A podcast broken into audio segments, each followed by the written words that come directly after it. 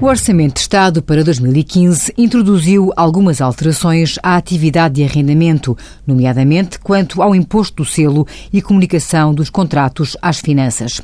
Os contratos de arrendamento, celebrados a partir de 1 de abril de 2015, devem passar a ser comunicados através do Portal das Finanças, deixando de ser obrigatória a entrega de cópia em papel nos serviços. O imposto selo desses contratos é imediatamente liquidado quando é o senhorio que procede a essa entrega, através da emissão automática do documento único de cobrança, podendo ser pago até final do mês seguinte. Para além dos novos contratos, passa também a ser obrigatória a comunicação no Portal das Finanças das alterações e cessações dos arrendamentos.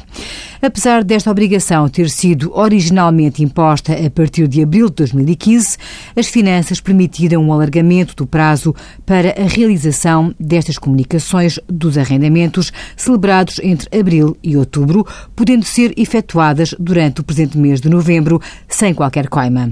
Envie as suas dúvidas para conselhofiscal.tsf.occ.pt.